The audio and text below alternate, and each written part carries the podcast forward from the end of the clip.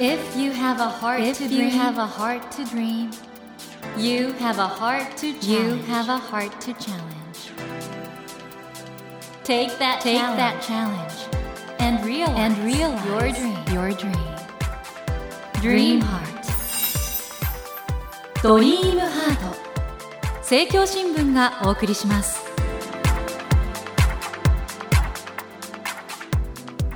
皆さんこんばんは茂木健一郎です。東京 FM のスタジオから全国38局ネットでお送りしていますドリームハート。この番組は日本そして世界で活躍されている方々をゲストにお迎えして挑戦や夢に迫っていきます。さあ今夜も最年少世界遺産検定マイスターとして話題を集めていらっしゃいます山本リシャールトーマさんをお迎えしています。こんばんは。こんばんは。現在17歳のトーマさんがこのね「ワウファクター」という本を書かれてこれ企画持ち込まれてから2年ぐらいかかったんですか？そうですね。2年半かけて書きました。ねえでもちろん世界遺産のことも書いてあるんですけど、まあ、いろんな経験について書かれてて例えば今国籍は日本だってことなんですけど自分で選んで日本国籍になられた経緯なんかも書かれてましたね、はい。えートーマさんはフランスのリヨンで生まれてお父様はスイス人お母様が日本人とベルギー人の両親からお生まれになられたということで、はい。スイスベルギー日本の3カ国のマルチルーツということでどうですか今国籍ってどう見えてます？まあでも今日本国籍を保持しているのは安全性の面もあります。し、ただ僕がマルチルーツであることによってうん。得たのは、自分を何人とかそういうものとして見るという固定概念がなくなったうんので、うん元から。それが本当に大きくてどうしても自分が日本人だとか自分がフランス人だとか自分がアメリカ人だとかそういう発想で行くとやっぱり文化の多様性をあんまりしっかり見ることができないっていうかどうしてもある程度の偏見が生まれてしまう、それに対してやっぱり自分は地球人だと。うん。でなんなら宇宙人だと思ってやってるともうそういういろんな人がいていろんな文化があっていろんなそれぞれの歴史が好みがあってっていうのを感じることができるというかその点においてマルチルーツであったことは本当に嬉しく思いますしぜひそのそういう自分を地球人として考えることを皆さんに伝えていきたい。ねあの地球人宇宙人という意味においては今あのミステリーハンターとして活躍されていらっしゃる某テレビ番組にもよくいらっしゃる黒柳徹子さんは、はまさに宇宙人っぽいですよね。徹子さん本当に心の底から尊敬してます。どうですか？黒柳徹子さんを見ていると。ユネスコの大使とかもいろいろやられてますし、えインスパイアされるとこあるんじゃないですか？あの黒柳徹子さんのお言葉の中でうん。とても好きで、後書きの中にも書かせていただいたものが、何が幸せかわからないということほど不幸せなことはないって言葉があって、今日本が抱える大きな問題としてうん。自殺があると思うんです、うん。非常にディープな話題になりますけど黒柳徹子さんが行かれたアフガンの実際の紛争が行われている地域では自殺って一切ないんですよ。はいはいはい。実際物質的精神的に我々の方がずっと豊かなはずなのうん。どうして日本の方が自殺率が高いのか。うんそれはすごくこの本を書いてる中で悲しく思いましたしこれは変えていかなきゃいけないなとなんかあの自己肯定感とかそのはい幸福度っていう意味においてはちょっとまだ日本は課題を抱えてるんだと思うんですけどそうですね。そのあたりどうですか？本当いろんな国で暮らしてきたんだと思うんですけど日本の良さもあると思うし課題ってどこら辺なんですかね？うーんそれは一言で言うのはやっぱりどうしても難しいですけど、やっぱり自分が何が好きかわからないっていう人が最近多いじゃないですか、うんそれこそよく言われる例えば大学の4年間は遊びだっていうのもあれは大きな間違いなんですよね、自分が将来何になるとかそういうこと以前に自分が今何がやりたいかとか何に興味があるかとか。人間って結局は科学的に見たら元素の塊じゃないですか、その人間がこうやって意識があって勉強して何かを学んでいくっていうのはすごい奇跡だと思うんですよ。うん。ただの元素の塊。が、うんですからそういう面において自分がこうやって意識できていることの希少価値を感じて自分のやりたいことを見つけていくことが大事なのかな自己の自覚みたいなところが大事なんじゃないかなと思いますねいや本当にあのトーマさんワウファクター小学館から出てます。これ本当素晴らしい本なんで世界遺産の話もあるんですけど今までトーマさんが生きてきた人生の奇跡？そうですね。この本は今までの僕が見てきたものの中で共有したいことまとめて。で本当に勇気を持って書いてくださってることもありますしね。ありがとうございますなのでぜひこれは読んでいただかないといけないんですがそのお話を含めですねこれからの夢いろいろお話を伺っていきたいと思います。トーマさん今夜もどうぞよろしくお願いします。よろしくお願いいたします。ドリームハート。それでは今夜もまずはトーマさんのプロフィールをご紹介します。山本リシャール・トーマさんは2005年フランス・リヨン市のお生まれで現在17歳です。2016年に11歳で世界遺産検定の最高位マイスターを史上最年少で取得し注目を集めました。2019年にテレビ番組に出演し TBS でオンエア中の「世界不思議発見」では2020年12月からミステリーハンターとしてご活躍中でいらっしゃいます。また世界遺産アカデミー認定講師として特に世界遺産の平和の砦や多様性普遍性という側面を研究されていらっしゃいます。そして昨年ですね小学館より初のご著書「ワウファクター心の中の平和の砦」を発売中でいらっしゃいますということでまあ、お母様は日本とベルギーご出身のご両親から生まれなられてお父様はスイス人ということで数学者なんですよね、はい、ご専門はどこら辺の数学なんですか？多元数理学科という名古屋大学の多元数理学科というところを教えておりますはい、あんまり難しい話はまだわからないですが。え子供の頃から数学の話とかしてたんですか？あのそこまでしてないですけど、うん、やっぱり僕が何か興味持った時はプラスアルファでもう一個教えてくれるみたいな感じで、うんでお母様は国際法？母はそうですね。あの国際法の中で特に人道法というものを専攻してましてその戦争の中で人の命を守るという、ええ、そういうものに関してはい。ってことは学者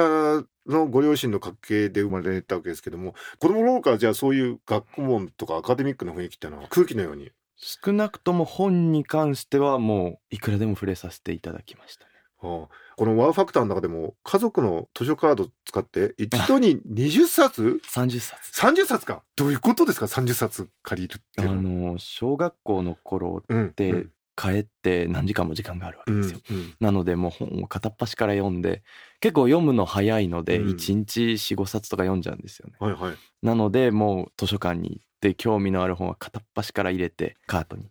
それ30冊借りてとりあえず読んでみて面白いと思った本は全部もちろん読んで。でちょっと今の自分とはちょっと合わないなと思った本は読まずに。今ねあのメディアの中ではその世界遺産に関わるお仕事で活躍されてらっしゃるんですけど本読んでるところから得た興味って何かあるんですか？結構つながってくるものがあって、うんうんうん、例えばそれこそ世界史日本史。歴史はものすごく興味持ちましたね。あのまず僕が5歳の時からベルギーフランスの方に行くんですよね。でその中で日本語を忘れないようにっていうのもあって、うん、図鑑をたくさん買ってもらったんですよ。はいはい、その中で一番興味を持ったのが地球環境館っていう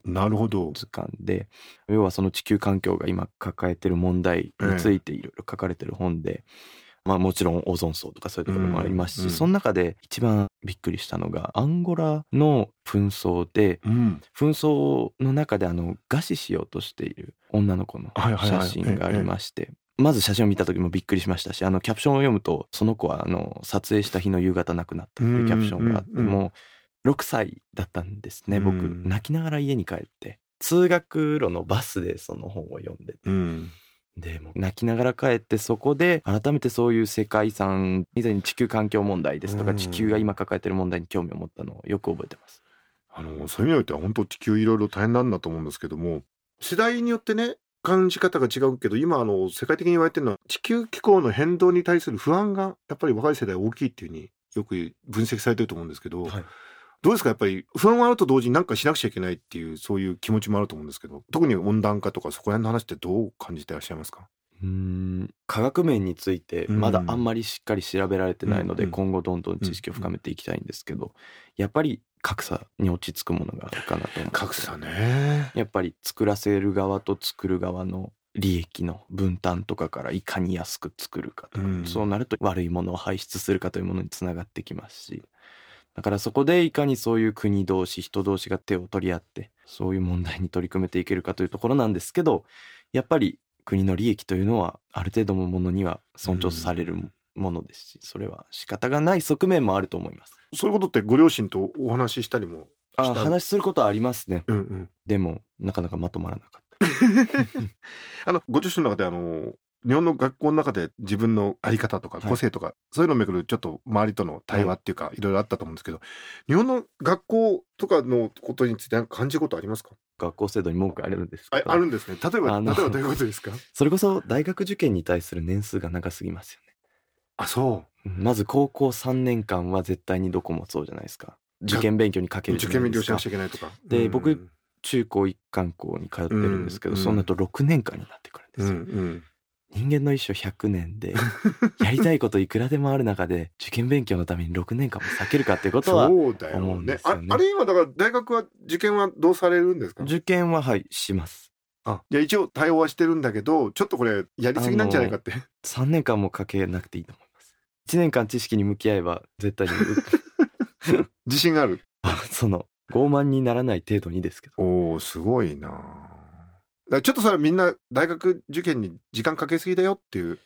そうですね。その自分の興味のあることに向かって勉強していけば今それこそセンターから共通テストに変わって思考力とうんうんか対応力とかが問われてきてるじゃないですか。今回の試験もすごい新傾向でしたし、うんうんその中でその今でも暗記にすごい時間かけるじゃないですか。そういうものよりもやっぱり自分が何に興味があって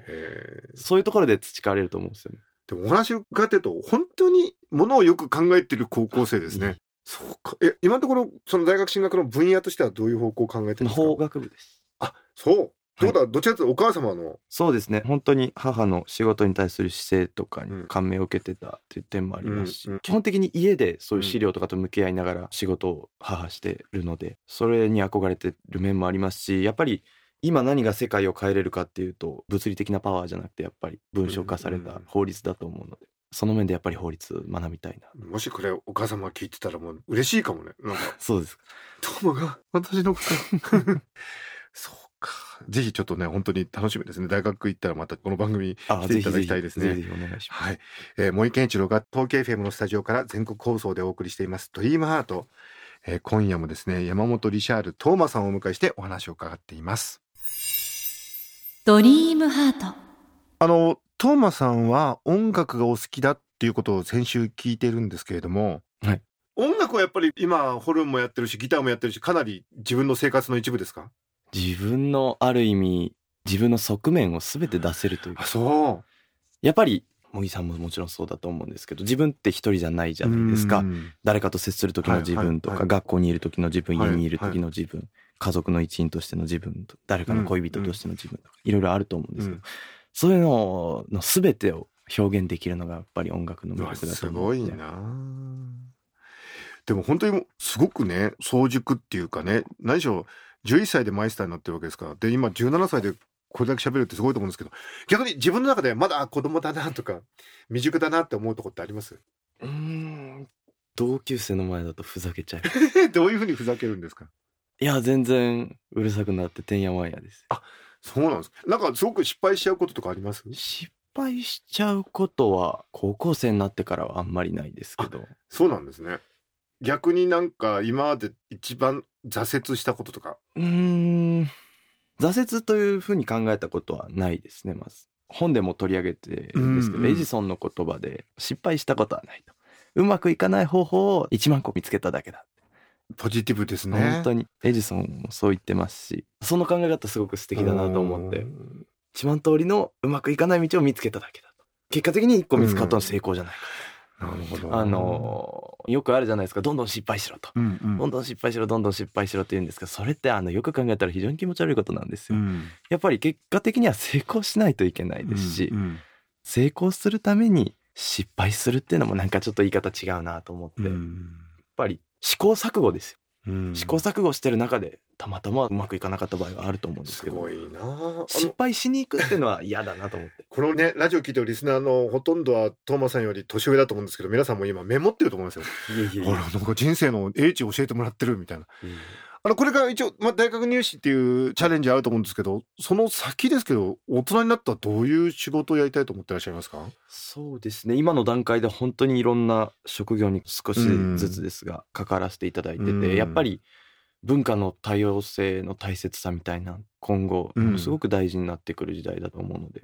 それを正確に世界に発信できる人であれたらと思ってます。まだ国際機関に関わる可能性もあるし機関に関わるなのか、うん。報道関係に報道かもしれないか研究者なのか。もうまあ限定することはないと思いますけどね。ですよね。あの日本では非常に職業って限定されますけどうん。ヨーロッパだとそれこそ週末は音楽家っていう方もいらっしゃいますし、はいはい。そういう面でもマルチにやっていけたらというふうには思ってます。今のトムさんの話まとめると研究者いながら国際機関に関わりながらメディアで活躍する人っていうのが見えてきましたけどもね。まあそれがパーセンテージですけどね 本当に。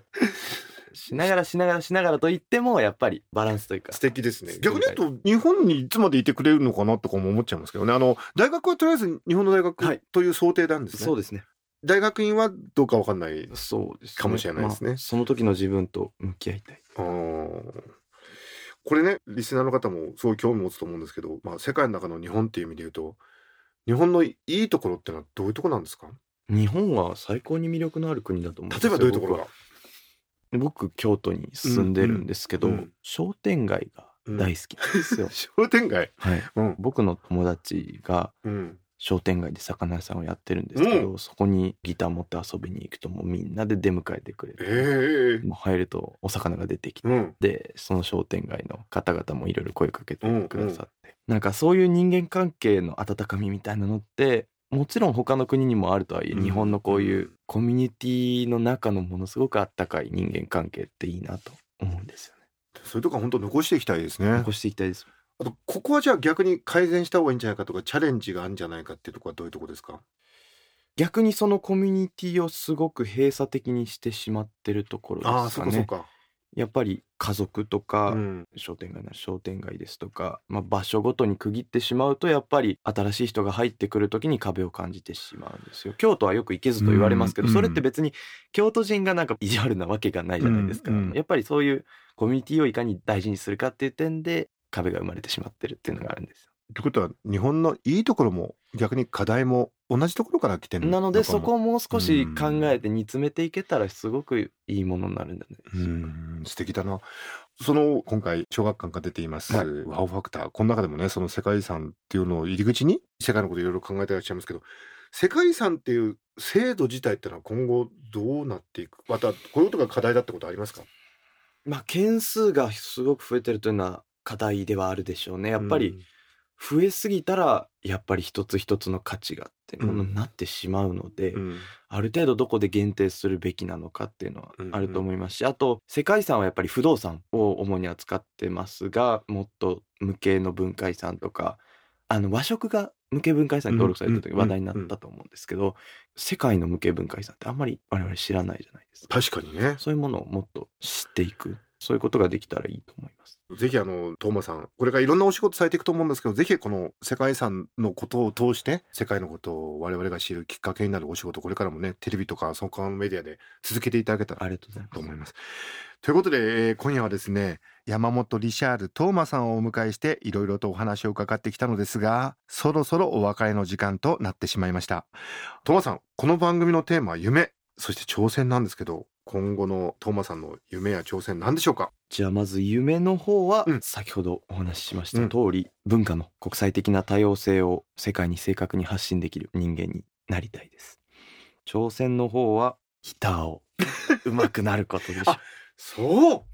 え尊敬するギタリストっていうと誰なんですか？えー僕にとってのギターヒーローはやっぱりクラプトンエリック・クラプトンですかね。エリック・クラプトンか。そうですじゃあクラプトンのプレイとかコピーしたりするんですか？僕今アコギなんですけど、うんうん。アンプラグドは全部コピーしましたマジですか？アンプラグドはもう大好きですね。でもエレキもまたいつかコピーしたいです。あーぜひもう夢も挑戦も素晴らしすぎてもう感動しました。ぜひ今度ご出演の時にはね、クラプトンのコピーのギターをちょっと、あ持ってきます。ご披露いただけたらなと思います。ということで、トーマさんはですね、え現在初のご著書、えーワウファクター、心の中の平和の砦をですね、小学館より発売されていらっしゃいます。今夜はですね、このワウファクターにトーマさんの直筆サインを入れて3名の方にプレゼントいたします。この後番組のエンディングで応募方法をご案内いたしますので、え少しお待ちください。森健一郎が東京 FM のスタジオから全国放送でお送りしていますドリームハート。今夜も山本リシャール・トーマさんをお迎えしました。トーマさん、2週続けて本当に素晴らしいお話ありがとうございました。ありがとうございました Never let go of that dream.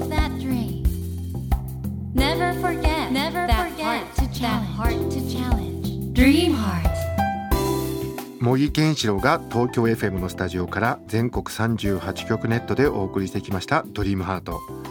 今夜も最年少世界遺産検定マイスターとして話題を集めている山本リシャール・トーマさんをお迎えしました。いかがでしたでしょうか？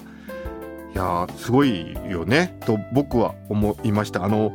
世界遺産に強い方という形で、まあ、世の中に出てこられたんですけどやっぱりそれは本当入り口でね僕たちが世界遺産という素晴らしい人類の共通財産を入り口に世界についていろいろ知っていくのと同じようにね今回のトークを通してですね私たちも山本リシャール・トーマさんという素晴らしい未来のある青年の姿を世界遺産という入り口を通して知ることができてよかったなと物の見方とか感じ方とか考え方から私自身もねいろんなことを学ばせていただきましたし、まあ、本当にこの人類の未来をね明るくするためのさまざまな工夫とか心がけとかチャレンジだとかねそういうことについてまあ本当に立場とか年齢関係なくみんなで頑張っていきたいなと思えるようなそういう素晴らしいお話をいただいたと思います、えー、皆さんもぜひねそれぞれの現場で一緒に世の中をねさらにいいところにするように頑張っていきたいですね。まあトーマさんぜひまたね人生のステージ次のところ行くと思うんでそしたらまたこの番組に来ていろいろお話を伺いたいなと思いました。それではお待たせいたしました。プレゼントの応募方法をご案内いたします。山本リシャール・トーマさんのご著書「ワオファクター心の中の平和の砦」にトーマさんの直筆サインを入れて3名の方にプレゼントいたします。ご希望の方は必要事項を明記の上ドリームハートのホームページよりご応募ください。なお当選者の発表は商品の発送をもって返させていただきます。たくさんのご応募お待ちしております。さて来週のお客様は BTS、TWICE、NiziU など若者に絶大な人気を誇るアーティストに楽曲を提供する人気の作詞作曲家岡島かなたさんをお迎えします。来週もどうぞお楽しみに。それではまた土曜の夜10時にお会いしましょう。ドリームハートお相手は森健長でした。ドリームハート。政教新聞がお送りしました。